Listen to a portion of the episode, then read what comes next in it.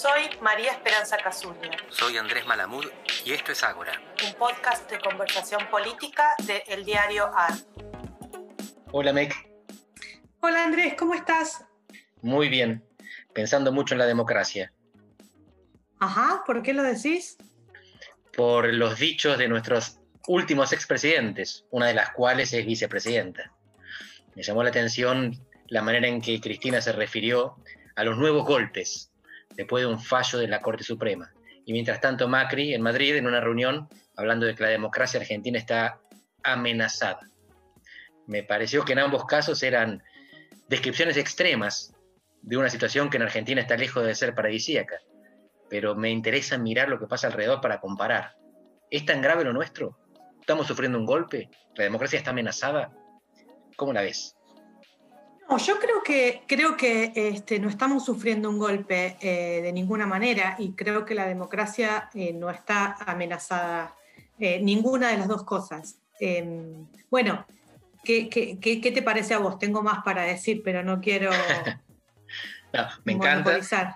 Es por ahí. Justamente tengo un artículo escrito con Live Marcin Tredet, que es un noruego dominicano, y es sobre estiramiento conceptual sobre cómo en las últimas décadas, sobre todo en los últimos años, se empezó a hablar de golpes para eventos que tradicionalmente no eran considerados tales.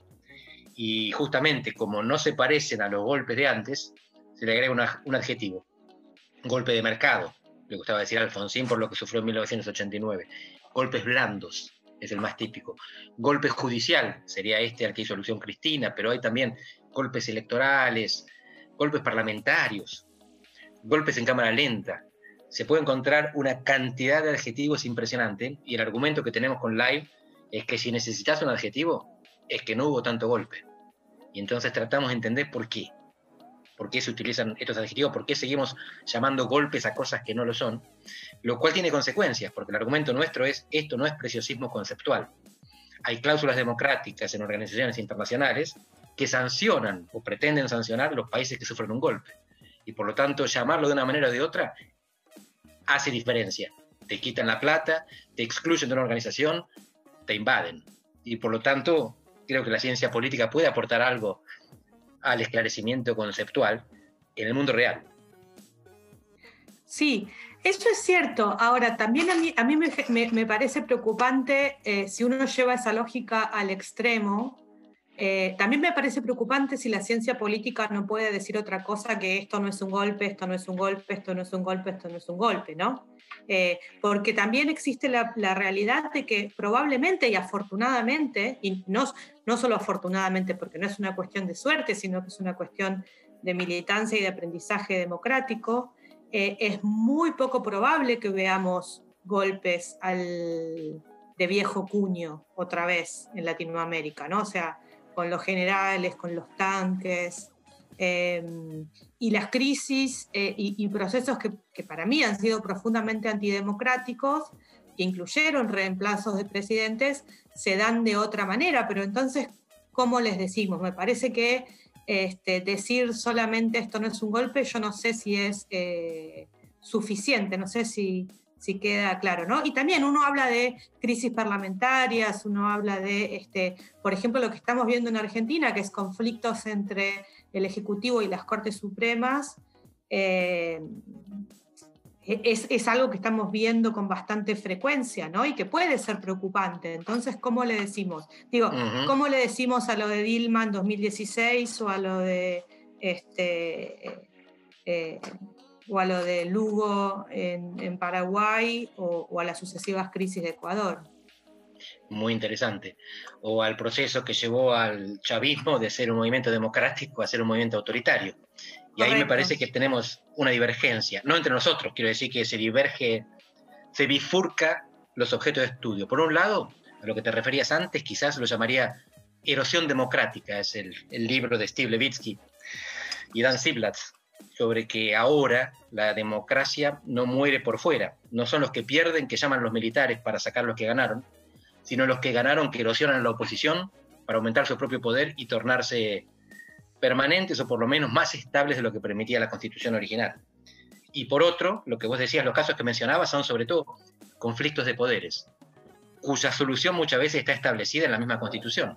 Juicio político, decimos nosotros, impeachment, dicen los brasileños. Vaya uno a saber de qué manual del imperialismo sacaron esta palabra. Y una cosa que me interesa, esto que decías recién, sobre los politólogos, yo había mencionado antes. Las discusiones habitualmente en términos de economía o de derecho las dan personas que tienen el diploma de economistas o de abogados. Y tienen cotos de casa, porque en el Banco Central a nadie se le ocurre nombrar a alguien que no sea economista como presidente, y habitualmente los ministros de Economía también lo son. Y para ser juez hay que ser abogado.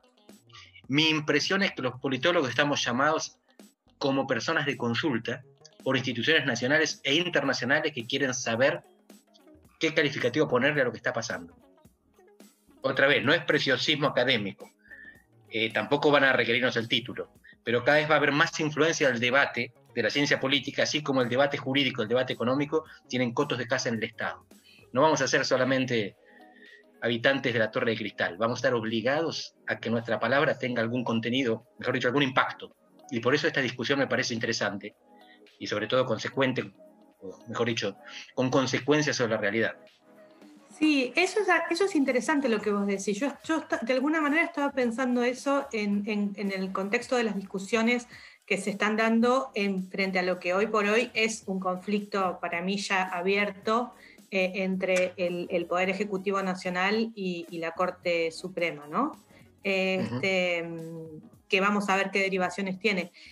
Que la verdad es que eh, me parece un factor muy limitante, comprensible pero limitante, que un montón de las discusiones acerca de esto, de esto eh, se dan solamente en términos de derecho, ¿no? Es decir, bueno, si eso no es este, tal artículo, tal artículo, cuál es la definición precisa de autonomía de la, de, la ciudad de Buenos Aires, este, si es una provincia, no es una provincia. Y eso obviamente es así, pero bueno, está muy claro que esto es un conflicto esencialmente político, que no tiene una respuesta que sea solamente jurídica. Es así. Por eso lo llamamos conflicto de poderes, tal cual. No es solamente una cuestión de interpretación de la ley. ¿Y cómo podría no ser político una institución que tiene entre sus funciones la interpretación de la Constitución? Esta es la Corte Suprema. Y acá hay una, una distinción interesante entre los países de América Latina. La mitad tiene una Corte Constitucional separada del Tribunal Supremo. Es el caso de Brasil, por ejemplo. Nosotros tenemos el modelo de los Estados Unidos, junto con Uruguay y media docena más, en el cual es el mismo tribunal el que se encarga de ser la última instancia de apelación de todos los demás y además interpreta la Constitución por encima de todos los demás. Nadie se plantea cambiar esto. Fíjate que ahora que Cristina creo que relanzó la cuestión del tamaño de la Corte, cuando se piensa en cómo está funcionando la Corte, se piensa en agregarle más miembros. Y alguna vez se habló de cámaras, pero no se habla de crear una nueva institución, porque esto requeriría reformar la Constitución. Y no lo estoy proponiendo, todo lo contrario. Me gusta bastante este sistema. No estaría funcionando muy bien. ¿De qué manera se resuelve esto? Con conflictos sin procesar institucionalmente es complicado. Sentándose a la mesa es lo obvio. ¿Hay ánimo para eso? ¿Qué te parece? No lo sé, eh, yo creo que, ánimo por parte del gobierno sí, lo que me parece que está difícil conseguir son hoy por hoy los votos en el Senado para, pensar, eh, y, no creo que nadie tenga hoy apetito para hacer una reforma constitucional, ni apetito, ni ganas de generar semejante movilización de recursos en un año de, pandemia. Eh, yo lo veo bastante trabado la situación. De cualquier manera, me me, genera, me parece interesante también estos debates que estamos teniendo en Argentina o las limitaciones de este modelo de Corte Suprema. Yo creo que está claro que hay una limitación. Este, por ejemplo, eh, también se dan en espejo con debates que se están dando en Estados Unidos, en donde también hay una cierta sensación de que ese modelo de Corte Suprema llegó a una especie de, fin de ciclo, ¿no? Este, y, paralelos que son bastante notables. Por ejemplo, Barack Obama, un año antes, un poquito menos de un año antes de que él se terminara su segundo mandato, eh, murió, eh, creo, si no recuerdo mal, fue Antonín Scalia, un juez muy conservador. Barack Obama puso un candidato y el Senado, en, la, en una cuestión inédita, bloqueó el nombramiento, o sea, el Senado, que tenía mayoría republicana, bloqueó el nombramiento de ese juez. O sea, le negaron a Barack Obama la posibilidad de, este, de nombrar eh, un, un, juez en, su, en su mandato y apenas subió Donald Trump, eh, nombró a, Brent Kavanaugh, ¿no? Y a, Cristina Fernández de Kirchner le pasó lo mismo, es decir, ella eh, eh, falleció, si no me, no me equivoco, Fay, ¿no? no, no recuerdo bien, pero puso a Roberto después que ella dejó el poder. Este, no, pero ella había mandado un candidato, no mandó a Roberto Carles y el Senado no, lo, no lo aprobó. Así es. Eh, pero Fay esperó que ya se fuera. Ajá, ok. Eh, este, y también, o sea, eh, también hubo un bloqueo a un candidato de, un, de, una presidenta y nombraron dos, apenas subió, subió Macri, que primero los quiso nombrar por un decreto de excepcionalidad, que también es una institución copiada de Estados Unidos, etcétera, etcétera. Esto se suma a la cuestión de la Corte Suprema es una de las pocas instituciones que tiene tenure de por vida. ¿No? Es decir, este, eso en Argentina se quiso cambiar con este, con este permiso, o sea, con esta cuestión de que se tenían que jubilar, no recuerdo si a los 70 o a los 75. Hoy hay varios jueces que están en, pidieron excepciones a regla.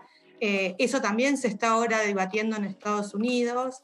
Eh, están todos pidiéndole al juez Breyer de la Corte Suprema que, que renuncie ahora, que, los, este, que, que es grande, que Biden tiene mayoría en el Senado, porque si, eso llega a cambiar en las próximas elecciones, seguramente, este, y, si los republicanos tienen mayoría, se, cimentaría una corte más hiperconservadora todavía de lo que hay, ¿no? O sea, yo no soy especialista para nada, ni en derecho ni en, la institución de la Corte Suprema, pero me parece interesante cómo hay ciertas discusiones que se, que se están dando en paralelo.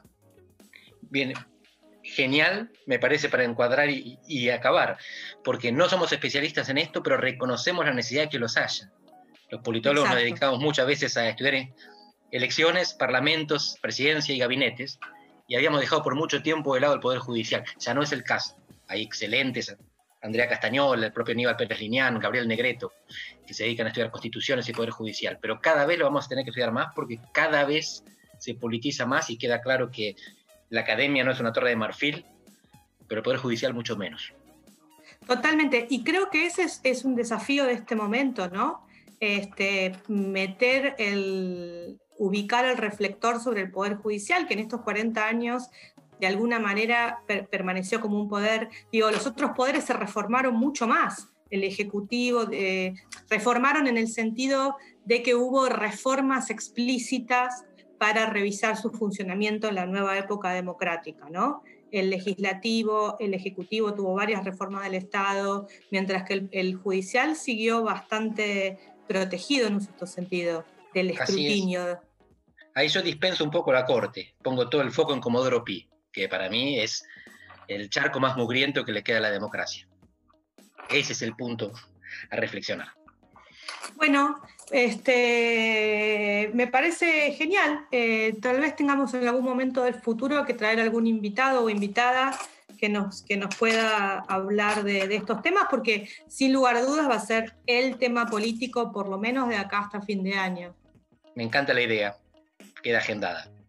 Bueno, te mando un abrazo, Andrés. Hasta luego. Otro para vos. Chao.